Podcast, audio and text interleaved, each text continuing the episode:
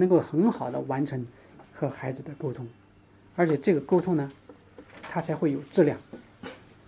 啊，很多的情况下，家长和孩子的沟通啊，它都是没有质量的，啊，都是家长自己把自己的想法说完，说完以后呢，就说你懂了没有？下次不要这样了。孩子说懂了，但是孩子根本就没有懂，他不知道你讲的是什么，啊，所以他为什么不停的点头？他就是希望你快点讲完，然后他就好离开这个环境，因为他如果说他不停的否定你，那你就会不停的讲下去。然后就不知道要讲到什么时候，他就会越来越难受，他忍受你折磨的时间就会越长，所以他就赶快，他说是是是，对对对，妈妈我错了，嗯，对对对对是，感觉哎好像懂了，好，下回注意吧，去玩吧，好，他就解放了。所以你就要至少你要通过这五步，这样的话呢，他才知道什么呢？他才知道你是在真正的帮他，同时你也是在教他什么呢？你也是在教他学会。处理问题，人际关系怎么教？啊，跟人沟通怎么教？就是在这个过程当中，你就教他跟人沟通了呀。啊，他这种体验越来越多，因为孩子他会不停的犯错，每一次犯错你都是这样子来啊来跟他去沟通，然后帮他引导，长善救失嘛。在这个过程中，把政治证件给他，然后呢，再补救他的过失。他这种体验多了以后，他自然而然他就学会和人沟通了。人际关系沟通，哪还需要到外面去上个学校，啊，上个什么 EQ，啊，情商训练班，啊，等等这些东西，他不需要上的嘛，他就是应该在家庭里面就已经完成了这一切。所以我们做的每一件事情啊，都是从这个方面来考虑，你才能够真正啊帮得到孩子，你才能够真正走得进孩子的内心。不然你谈的东西谈得好，但是孩子也不认可，你也会觉得很困惑。你觉得我讲的这些道理都是对的，为什么它不起作用呢？那就是因为你没有用对，啊，你没用对的话呢，本来是有能量的东西，到你手上用你没有能量了，它变成了什么呢？变成了一个束缚，变成了压力。孩子他他有他的。他是人呢，他又不是这个机器，啊，所以他有他的感受，他自然而然他就会他的感受就会表现出来，在你在这个生活中来不断的这样子来来教他，啊，所以呢，呃，孩子他才会越来越受教。那么在这个呃，当你了解到这一点以后呢，你就会知道。如何和孩子相处了？走进一个人的内心，就是要时时刻刻关注他的需要，而不是说是你天天在唠叨他，追在他后面，啊，快点，快点，快点，啊，早上起来你也喊快点，啊，吃饭也快点，啊，然后做作业也快一点，一天到晚他听到都是快点，快点，快点，啊，然后他就越来越忙，他也觉得很焦虑，因为你老在后面追他，你老是觉得快点，快点，快点。他就觉得特别特别怎么样，特别焦虑。所以早上和孩子起，你早上起来以后，你如果说把孩子的这个行为习惯给搞好了，啊，他养成习惯以后，你就不用催他了，啊，他就不会再带着一个焦虑的这个心开始一天。啊，你要是一大早起来，他要是他的行为习惯没有搞好，啊，他又养成了这个磨磨蹭蹭的习惯，所以呢，你就不停的催他。不停的催他呢，他就在这个妈妈的这个催促当中啊，就开始上路啊，就一天的生活就开始了，啊，所以说他的心情呢，首先他就不是一个很好的心情呢，去到学校里面去学习，他就带着一个焦虑的心情，甚至有很多孩子是在路上完成吃早饭的时间，啊，因为他的生活总是处在一种非常不安定的状态，啊，他身心怎么能愉悦呢？啊，然后。放学去接他回来的时候，第一件事问的是今天有没有被老师批评啊？啊，今天有没有举手发言啊？今天有没有和同学吵架打架呀？啊，今天的作业布置了哪些？啊，完成了多少呢？你问的全都是你的需要，你从来就没有感受到今天他这一天在学校他快乐吗？他感受怎么样？你全来都这些你都不关注啊？因为你最关注的就是他的学习好不好，有没有被老师表扬，啊，有没有被批评，你关注的是这个，但是你却忽略了你的孩子，一个活生生的人，他真正的需要是什么？所以你要和你去接孩子放学，至少你要做到保证，从学校到家这段时间，你不要问他学校有没有被老师表扬，有没有和同学吵架打架，今天作业布置的多不多，你尽量做到。如果你你觉得你还是想问的话，你尽量做到回家再问，对吧？你见了他的第一面，你就抱抱他，哎，在他的后背抚摸抚摸，啊，他一天的在学校中的压力，他就能够释放很多，因为他也面临压力的，啊，他在学校里面，同学、老师，他都会给他压力的，啊，如果说这个孩子他的学习成绩再不好的话，他的压力会更大，啊，他学习不好，家长也不理解他。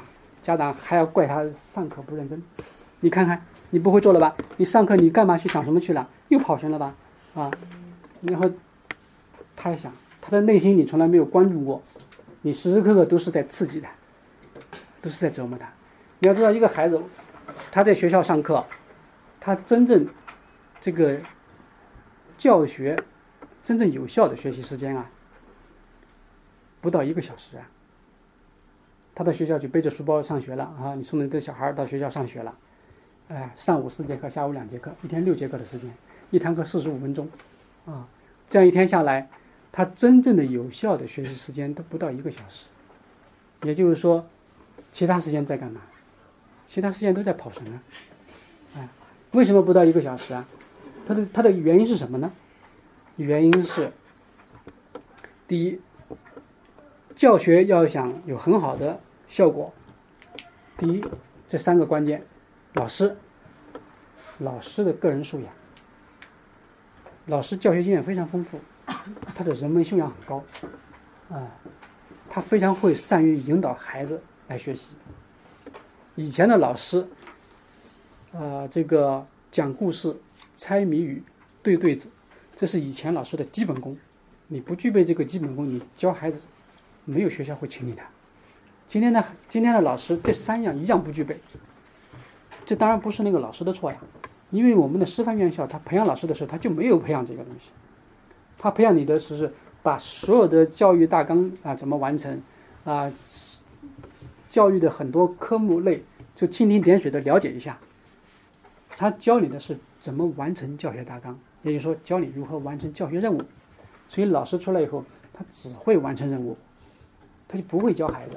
他根本就不会关注孩子内心的成长是什么样的，他就不会关注这个东西。这是老师啊。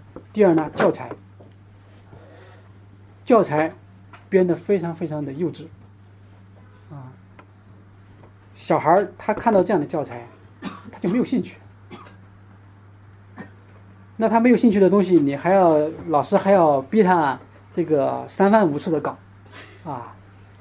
然后在学校搞了不够，回家以后，妈妈呢又还要给他找一大堆的课外作业，又让他继续去搞，所以他怎么会对学习有兴趣呢？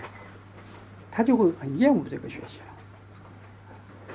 第三，就是教学效果，你前面两项都没有保证，那你怎么能保证教学效果呢？尤其是这个啊低龄段的这个学这个学生，一年级、二年级的。一年级、二年级的学生，啊，老师他关注的是什么呢？尤其是一年级的学生，老师他关注的是课堂纪律，他关注的不是把这堂课如何给他上好，啊，尤其是一年级，啊，一年级的孩子刚从幼儿园上来，每个小孩都是活蹦乱跳的，因为他还没有规矩嘛，所以他到了学校以后，他不知道如何遵守学校的规则。所以他就特别调皮，那么老师的精力呢，就花在这个整理课堂秩序上。老师百分之九十的精力会是花在整理课堂秩序，因为有了安定的课堂秩序，他的教学才能够进行。所以孩子他能学到什么？孩子他什么都学不到了。他到学校去以后呢，你表面上看着他一天背着书包去学校学习了，其实他根本就没有学习。他大多数的时间都是在东想西想，啊，这个东想西想呢，时间长了以后呢，他就养，他后遗症是什么呢？就养成了不愿意动脑筋的习惯，因为长时间他的脑筋不受刺激嘛，啊，老师有没有教他去动脑筋如何学习？老师只是灌输式的、填鸭式的告诉你知识，你再记下来、背下来，把重点画下来，他又不需要动脑，他只需要机械式的去完成这个动作。所以长此以往的话呢，他的动脑习惯就没有了，啊，然后就变成什么呢？就变成被动的接受知识。因为我们在这个呃接触这个学生过程当中，发现呢，就是呃和孩子在一起互动的时候。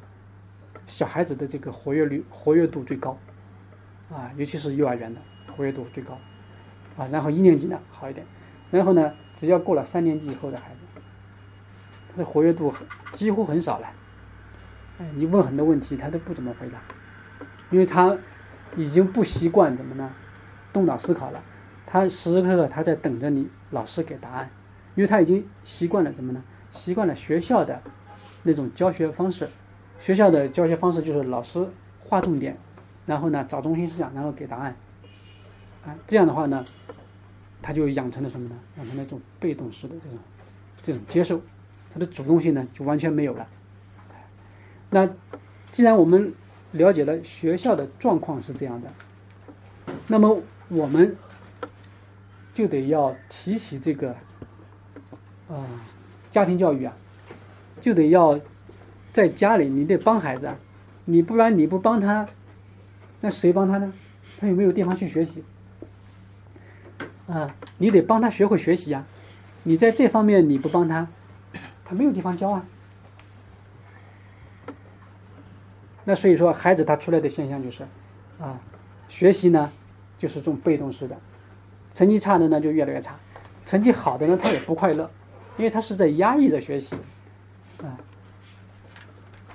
所以我们在家里呢，我们就要帮他学会学习，你就要跟他多聊天，啊，多提问，多问为什么，触动他呢，去动脑筋想。他，你这个要帮他学会学习，是几个方面吗？一个呢，就是要加大这个阅读量。你加大阅读量，孩子他的这个。真正的这个基础啊，才能够积累得起来。就是人文基础，就是语文的基础啊，其实就是怎么样？大量的阅读。语文的基础不是学校那个语文啊，遣词造句啊，写词组啊，它不是那个，那个你你做一万遍都是没有用的。就是大量的阅读。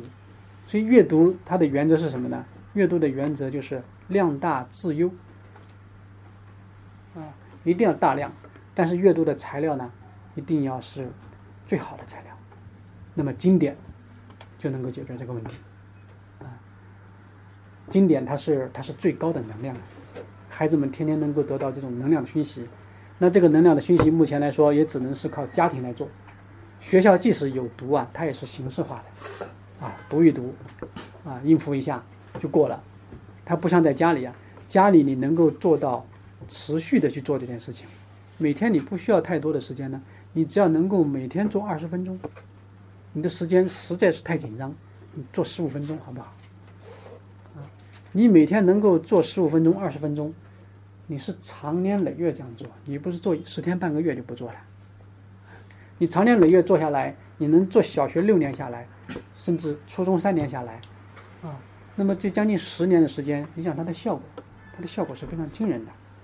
而且孩子他的他在小学阶段的话呢，他的记忆力很好啊。如果说你能做得更早，那当然最好啊。那么如果说你的孩子已经是小学生了，你从小学就开始做啊。所以你读的这个东西它是经典，它的这个效果的话呢，它就不是简单的一加一等于二这个效果，它是属于像裂变一样的，它就不停的复制。曾经有一个很有名的一个科学实验。这个科学实验是什么呢？就是如果一张纸要足够大，把它对折二十对折五十二次以后，它的厚度是多少？你们猜猜看，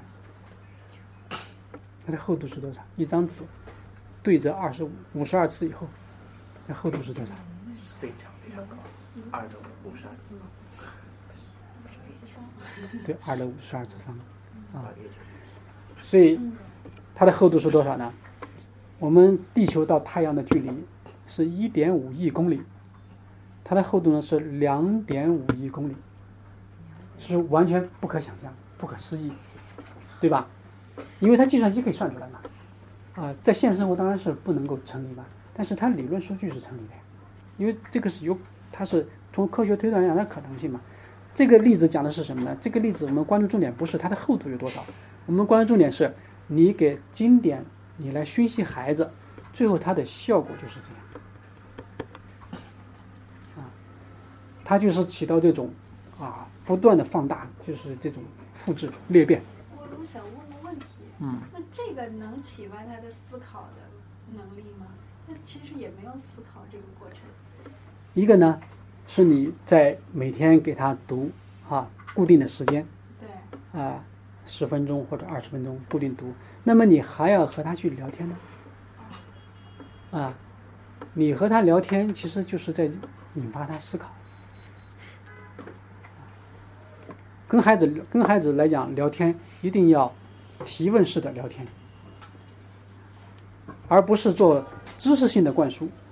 做知识性的灌输，那你就不叫聊天，你和学校干的事情是一样的。孩子在学校已经受够了，那回家以后又再教一遍，哎，孩子觉得就没有地方逃了，孩子恨不得早点逃离这个环境。所以说呢，要提问式的聊天，尤其是越大的孩子，啊，你不停的问他，不停的问他，你如果不学会提问式的聊天，因为提问式聊天就是一种就是一种互动式的学习，啊，这种学习效率是最高的。一种是体验式学习，一种是提问式学习，这两种学习方式是效率最高的，尤其是提问式学习。我问一下什么呢？他情绪好不好？这个问什么，你就是看情况而定。啊，和孩子聊天，你你不是你不要想着就是今天我已经在家憋着脑子想想着五十个问题，等着他回家来问。那你这样，你等于是在考他，你知道吧？你不是这样的，就是聊天就是随机的，没有规定。啊，今天这个呃场景适合聊什么，就聊，慢慢慢看，因为这聊天它是漫无边际的嘛，啊，它有你最好要没有目的性，你不要想今天我聊天一定要让你得一个什么结果出来，你说带着一个心有求的心去做这件事情，然后孩子就会不愿和你聊天了，因为你是在设计他，你是在一步步引他进入到你所设计的那个陷阱里面去。因为你的最终目的是让他要懂一个什么东西，学会一个什么东西。因为聊天的目的，聊天的目的不是为了学习知识，聊天的目的是为了开拓他的想象力，啊，创造力、联想的能力，还有一个增进里面的亲子关系。他的目的是这个，啊，因为我们的家长在和孩子聊天的时候，更多的时候呢，是不断的灌输他知识。这个尤其是孩子一问为什么的时候，啊，这个家长一下就可来劲了，赶快告诉他哇为什么。其实对于孩子来说，你不要去告诉他一些常识性的东西，啊，就是比如说有个小孩他问，呃，妈妈，为什么啊、白天太阳出来，晚上月亮出来？然后那个妈妈就开始回答天文学，就跟他讲天体运动。啊，是因为什么什么什么？你这个讲得清楚吗？最后问到最后是我也不知道，因为孩子他会不停的打发砂锅问到底，哎，所以对于小孩子来讲，七岁以前的孩子来讲，当他提出的这个问题，啊，这个时候你就要感性的回答他，因为孩子是处在什么呢？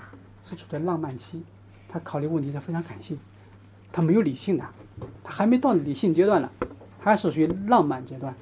你就告诉他，啊，这个因为白天呢太阳公公上班，晚上是月亮婆婆上班，这就行了，他长大以后他自然懂得这个道理嘛，还要你去教啊，对不对？啊，所以作为家长来讲的话呢，啊，要一定要搞清楚重点，就是七岁以前的孩子回答问题一定要感性的回答，然后八岁以后的孩子来讲，叫提问式的引导，而不是说知识性的灌输。比如说那个，嗯、小孩他问题非常多，他的问题你也不知道，啊、他是他问些哪些问题，因为这些都是事先没有办法掌控的，所以说呢，你把握的原则就是，七岁以前感性的回答。那个小孩问妈妈为什么要吃饭啊？然后妈妈的解释营养学，啊，因为吃饭，因为营养等等的讲一大通，这样你的身体才好，你会长得棒。其实妈妈不需要这样回答，妈妈只需要回答就是因为妈妈爱你，可以了，啊，这就足够了，这个食物对身体好不好，有没有营养，这个不需要你去告诉他的，啊，你去告诉他你是你叫什么？你叫自寻烦恼，嗯，你自己给自己找麻烦，解释到最后，我也不知道，很多的情况下都是。孩子的问你一个问题，然后你用知识性来试试试图让他增长见识、增长知识，问到最后都是你也不知道，然后太多的你都不知道，他最后问你干什么？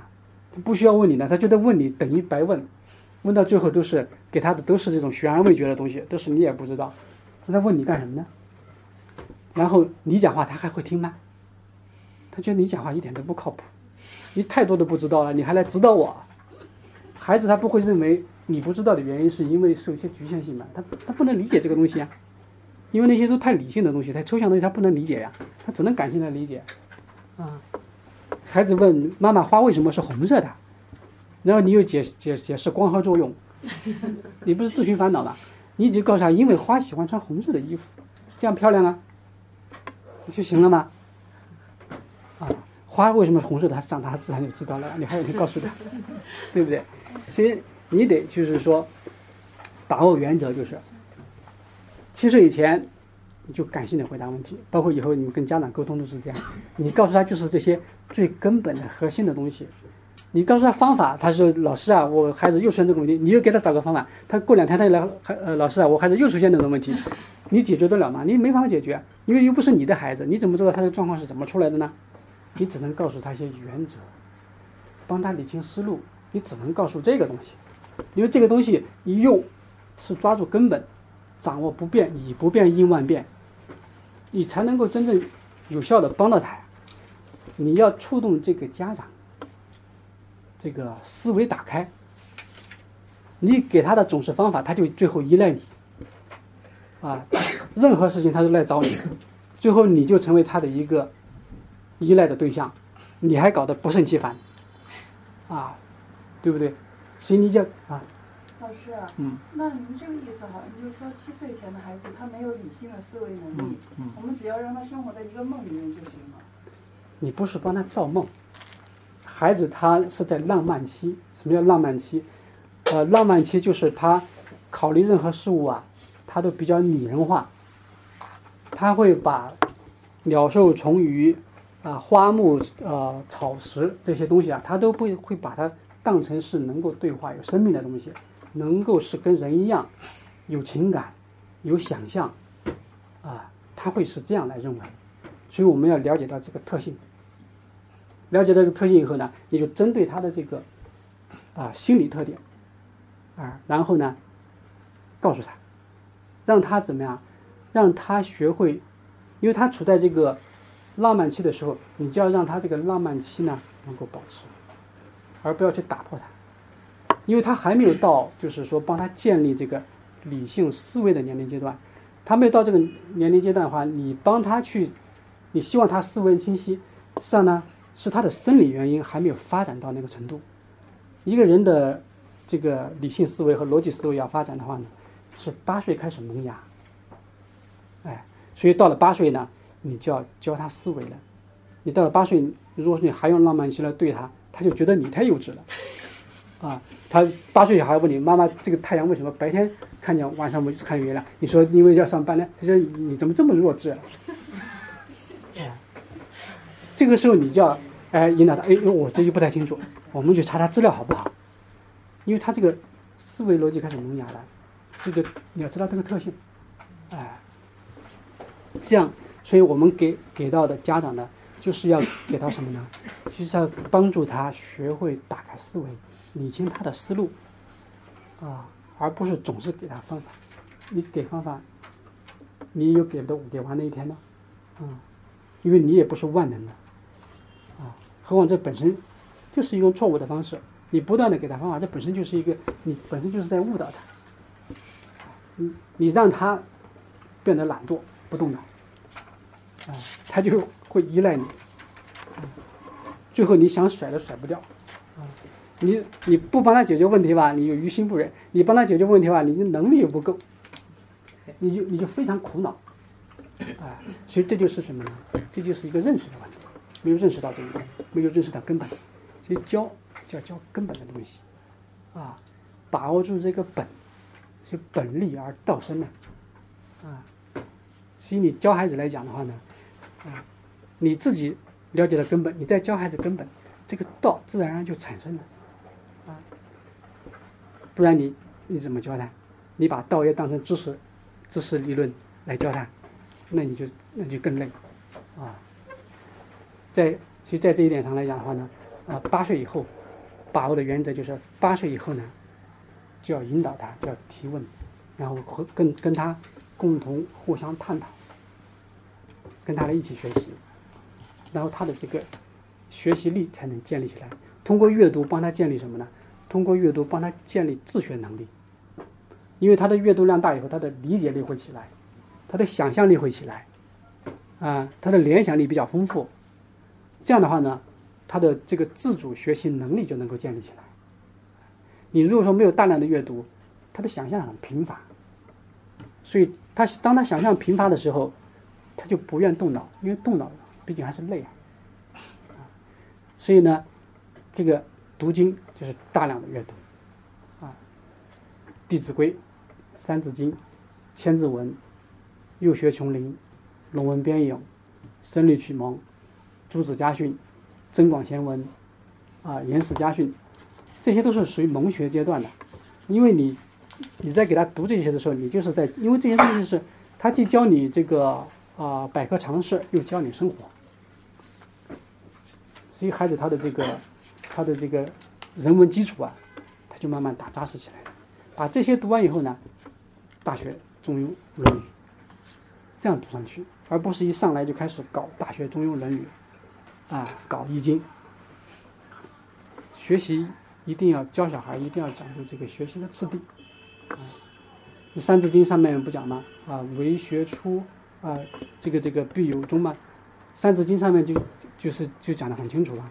啊，你学习你一定要有一个次第，你没有这个次第的话，孩子就学的比较混乱。所以他这个你看《弟子规》，啊，教什么呢？是教行为习惯。啊，《三字经》呢？是教什么呢？三字经是教他一些，啊，教这个整个中国文化的历史大纲。然后千字文呢，是教百科常识。然后这个啊，龙文编影，嗯，这个是教他什么呢？是教他一些典故，啊，掌故，就是丰富他的这个这个知识。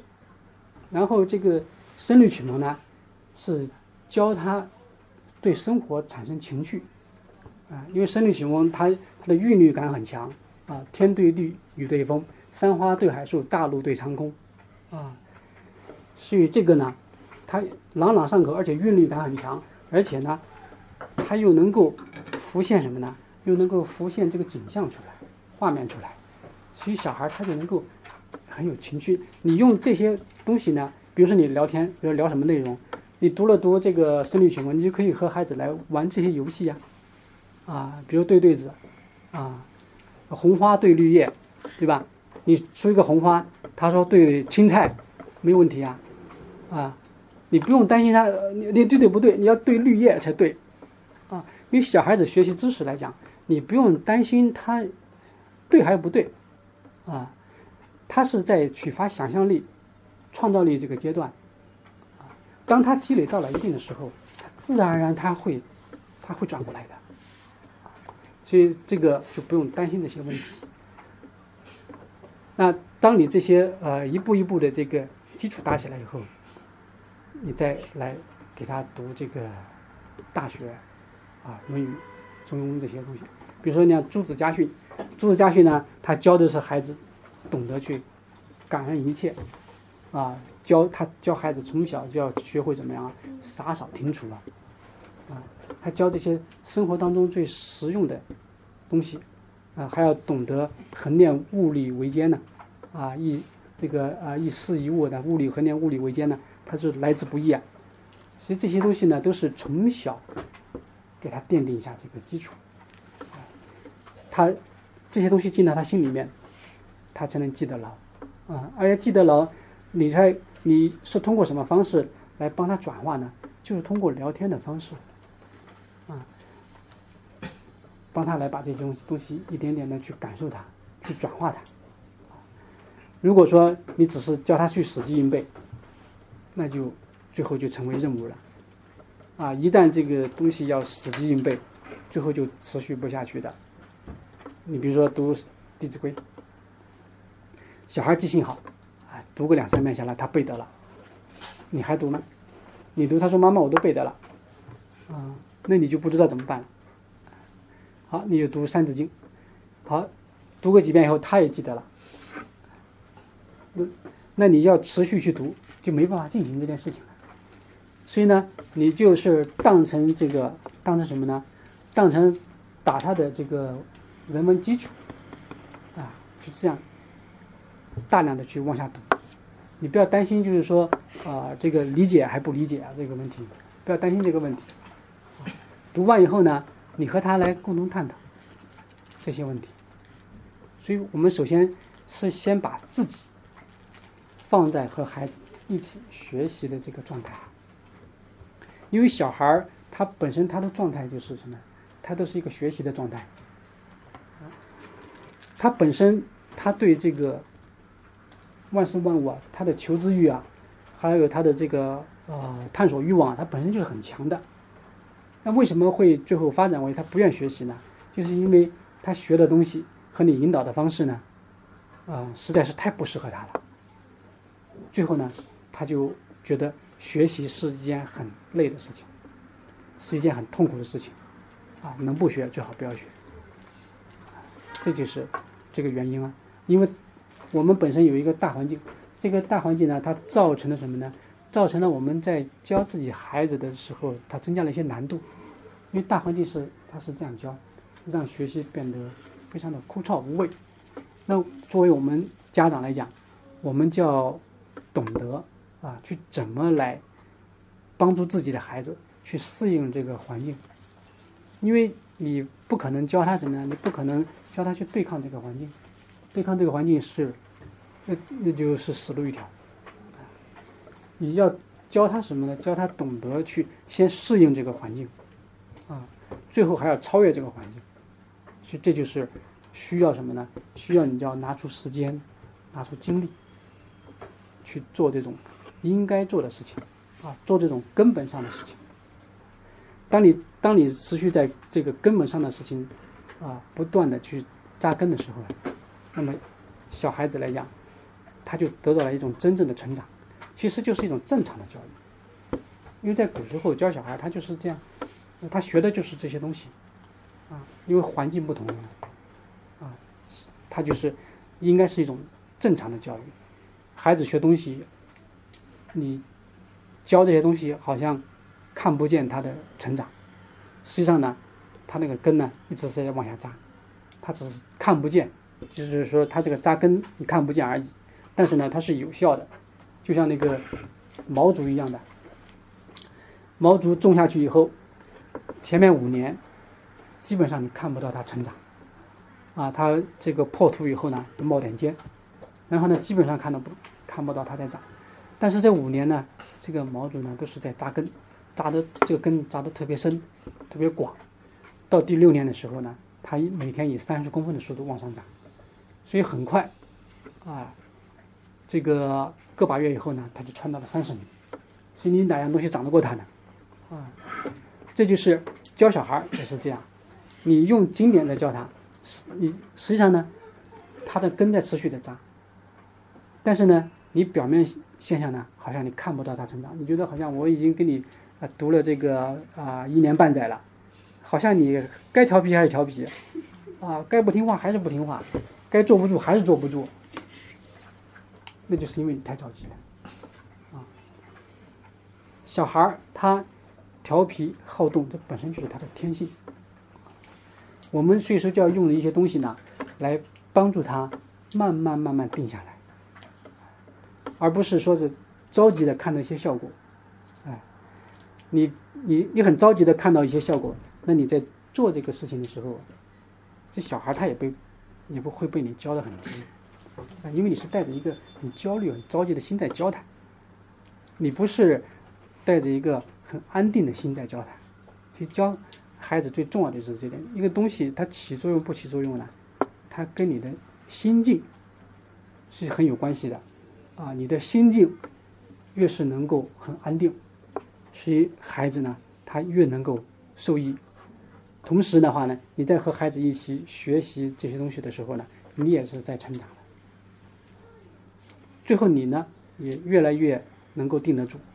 当你越来越能够定得住的时候，小孩儿，啊，你就能够怎么样啊？你就能够管得住他了，啊，因为你定得住，他出来的这些现象，你就知道用什么方式来引导他。当你不会引导孩子的时候，是因为你定不住了，你被他的这个他的这个行为和现象呢，把你的情绪搅动了，你这时候忙着生气了，啊，忙着着急上火。所以你定不住，你就不知道该如何来调整他。所以这就是，这就是在这个教孩子的时候呢，其实就是在教我们本身我们自己。你在对自己下的功夫呢，啊，越深，小孩儿就越能够啊调整的好。其实小孩来说，他本身他的呃出来的一些呃状况也好。他是，他是他，他是对于他来讲，他是正常状态。我们都是希望，我们觉得这是不正常状态。我们觉得小孩儿，啊，不应该犯这个错，不应该犯那个错，啊，应该不犯错，啊，但是这不是一个孩子的正常状态。孩子正常状态就是他就不停的犯错，啊，他只有他不停的犯错，然后你才能够有机会锻炼你自己。他如果说他什么错都不犯，那还要你教干嘛呢？啊，那就不需要你了呀。所以他就是来帮助你的，他不是来找你的麻烦的。大多数的家长都是认为那小孩就是不省心，啊，就是调皮，就老跟自己过不去，讲什么不听什么。他讲什么不听什么呢？那就是自己首先心是先浮躁的，心是定不下来的。所以你讲出来的这个话呢？它就不相应，关键点就是在这里。首先是我们的心先定，啊，那么心先定，你靠什么来定这个心呢？啊，就要靠戒。这个戒是什么呢？如果说你有宗教信仰的，就是你的学的那个东西，啊，或者是念经的。或者是做功课的，那个是经，来帮助你得定。如果你没有宗教信仰的，你就是靠读这个圣贤书来帮你获得定。你只有以戒生定，然后呢由定生慧，因为最终你学习的目的呢，都是为了开智慧。开了智慧，你就知道该如何应对啊这个当下现象的发生。你如果不开智慧的话，你你是用聪明来面对它，那就没办法解决这个问题。因为聪明，它只能解决一些技巧上的问题，它不能解决根本的问题。要解决根本的问题呢，只能靠什么？只能靠智慧。这这个，所以这个智慧的话呢，就要靠什么？就要靠戒了。所以戒呢，我们不能把它狭隘的理解为只有这个宗教。啊，好像有了信仰，有了一些宗教的约束，才是戒。这个戒，其实就是生活中所有一切都可以成为戒。你看到这个现象，你是是不是能够有自我觉察和反省的能力？你有自我觉察和反省的能力，这个事情它就会变成戒，而不是说啊、只是有那个宗教模式的啊固定的形式的那样三规五戒在那里，那才叫戒，啊，那个不是，那个也那个它也是在帮助你学习，帮助你提升的。我们在我们学习实际实际上呢，时时刻刻都是在审视我们的生活，因为学习它不是一个积累知识和技能的过程，学习是一个生命成长的过程。那么我们这样认为的话呢，我们在跟孩子分析的时候呢，我们也要告诉他，学习就是一个生命成长的过程。不然的话呢，孩子他认为学习是什么呢？他认为学习就是背着书包到学校，然后呢完成老师作业，这就叫学习。然后他就会讨厌学习。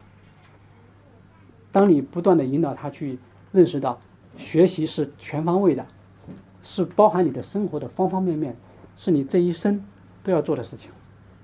就跟穿衣、吃饭、睡觉一样，你只要是活着，你这一生都要做学习这件事情，因为你你本身你活着就是一个学习的过程了，你时时刻刻都是在做这这件事情。作为你成人也好，你也会遇到工作上的一些难题，啊，你也会遇到很多你没有经历过的事情。那你没有遇到你没有经历过的事情，那你工作上的一些难题，你都要通过学习来解决它。所以这本身就是一个你的一个生活状态，所以我们就要更早的去帮孩子能够理解到这一点。孩子越能够理解到这一点，他就越能够对自己负责。因为你教孩子最终的目的是让他学会对自己负责。啊，当孩子如果说在上了三四年级以后，他就学会为自己负责，那你就不需要为他的学习焦虑了，他就会自动自发的学习。这就是靠什么呢？这就是靠你在和孩子聊天的过程当中，你传递出来的信息一定要简单、明了、清晰。啊，你传递出来的信息不是一大堆的这个理论和知识。如果你传递出来的信息都总是理论和知识的话呢，这个你就帮不到孩子的，他也没有办法理解到为什么学习最终是自我成长，他没办法理解这个事情。所以你就要告诉他的东西一定要简单、明了、清晰，这样才会有效。原则的东西是什么？原是根本，啊，是不可变的东西，这叫原。则呢，就是规律方法。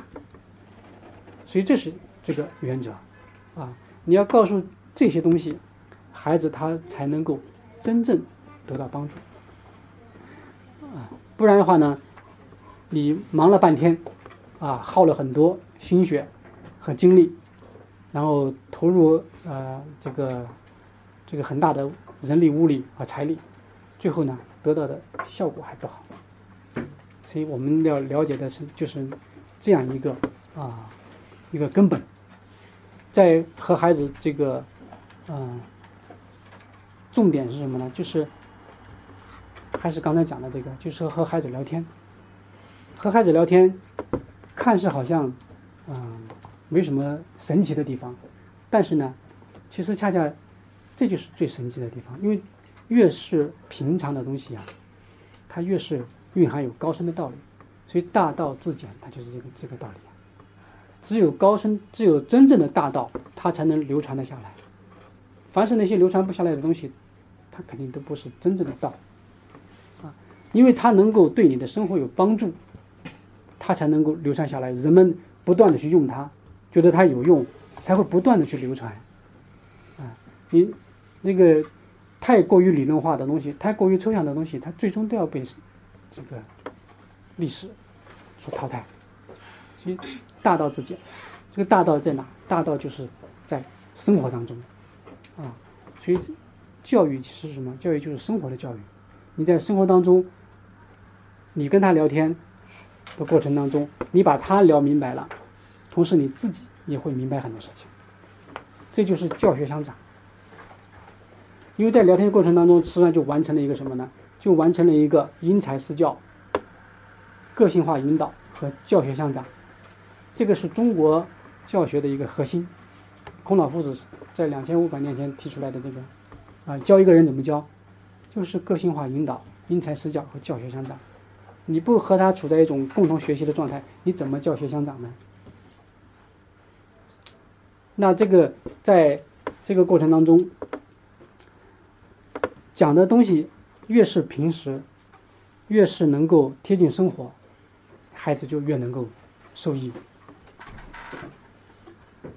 作为那些理论的那些知识呢，那些理论基础啊，我们只是呢自己自修的时候去熏习它，去看看它，但是它不是作为你和孩子聊天的内容，它是帮助你什么呢？它是帮助你不断的清晰你的思路，然后不断的提升你啊去理解事物的，而不是拿来是作为一个。啊，工具来用的，因为它本身它不是，它不是一个工具。所以圣贤教育它，它教的它不是什么呢？不是知识，啊，它教的是什么？教的是你，教的是智慧。因为这都是圣贤人他在生活当中总结出来的。人和人之间相处啊，他总是要产生啊很多这个事情。那产生很多事情的话呢，古圣先贤。他就能够通过生活把这些呢给总结出来，总结出来以后呢，他给你用，你用它呢，你就能够不会怎么样，就能够规避到很多人生的陷阱。不然你你不去学习它，然后你靠自己在生活当中去感悟，那么你靠自己在生活当中去感悟，可能你耗了这个大半辈子的心血，感悟出来的那一点道理。圣贤当中可能就几句话就讲完了，啊，但是你却花了很多时间来悟这个东西，所以我们要学会怎么样？要学会借力啊，就要借助圣贤的智慧来教。本身自己如果说啊不清楚怎么教孩子，那你就要借助圣贤智慧。你不借助圣贤智慧，你你你拿什么教他呢？靠自己的经验，靠自己的。这个啊，所学的这个教育程度，那你靠自己来教他，你把你倾尽所有来教他，你的孩子能成什么样？最优秀就是和你一样啊，所以你就要用圣贤智慧来教他。这个圣贤智慧呢，它又不是说是一个啊多么高深玄妙的东西。要通过很努力的去学习才能够掌握它，它不是这个很高深玄妙的东西，它就是很平常的生活。你首先是要理解到这一点，你理解到这一点以后呢，你在学的时候呢，你就不会怎么样，你就不会被他，不会被那个圣贤教育的这些吓住，啊，不然的话，你读打开大学一看。啊！大学之道，在明明德，在亲民，在止于至善。你看到这个，你读了几遍，你都没明白是什么意思，你就会怎么样？你会觉得，哟，这个太高深了，这个没有这个基础，学不了。啊，这个圣贤文化，它它最奇妙的地方在哪里啊？它最奇妙的地方就在于，当你不是把它当成知识和技能来学习的时候，当你只是去读它的时候。你就慢慢感受到它了，啊，因为它是智慧，所以这个在学习的时候呢，你就要带着这种心境，带着这个心境呢，切入到里面去。这叫什么呢？这叫随文入观，跟读经是一样的。读经也是要带着这个随文入观的心境，去切入到这个境界，去感受它。这个心一转变，一切就转变了。就像一个一个老鼠，啊，他去找巫师。他说：“巫师啊，我很害怕猫，我一看到猫呢，我就这个毛骨悚然。你能不能把我变成猫？”然后巫师呢就满足了他的条件，把他变成猫。过一阵子以后呢，他又去找巫师。他说：“巫师啊，问我还很害怕狗，我一看到狗呢，我也很紧张，你能不能把我变成狗？好了，巫师又满足了他的条件。然后呢，再过一段时间呢，他又去找巫师了。他说：“我很呃很害怕猎豹。”哎，然后呢，这个呃巫师呢又满足了他的条件，又把他变成了猎豹。然后巫师就跟他讲了，他说：“你现在啊，你看你变成了猎豹，猎豹呢也算是一个凶猛动物了。一般的小动物呢，你就不会惧怕它了。你遇到比你凶猛的动物，那么你的奔跑速度是最快的，它们伤害不到你，你就会很安全了。好，这个老鼠呢变成猎豹的这个老鼠呢就走了。然后过一段时间，他又来找巫师了。他说：“巫师啊，我虽然变成了猎豹，但是呢，我还是很害怕猎人的猎枪。你能不能把我变成猎人？”然后巫师听完以后呢，摇头叹了一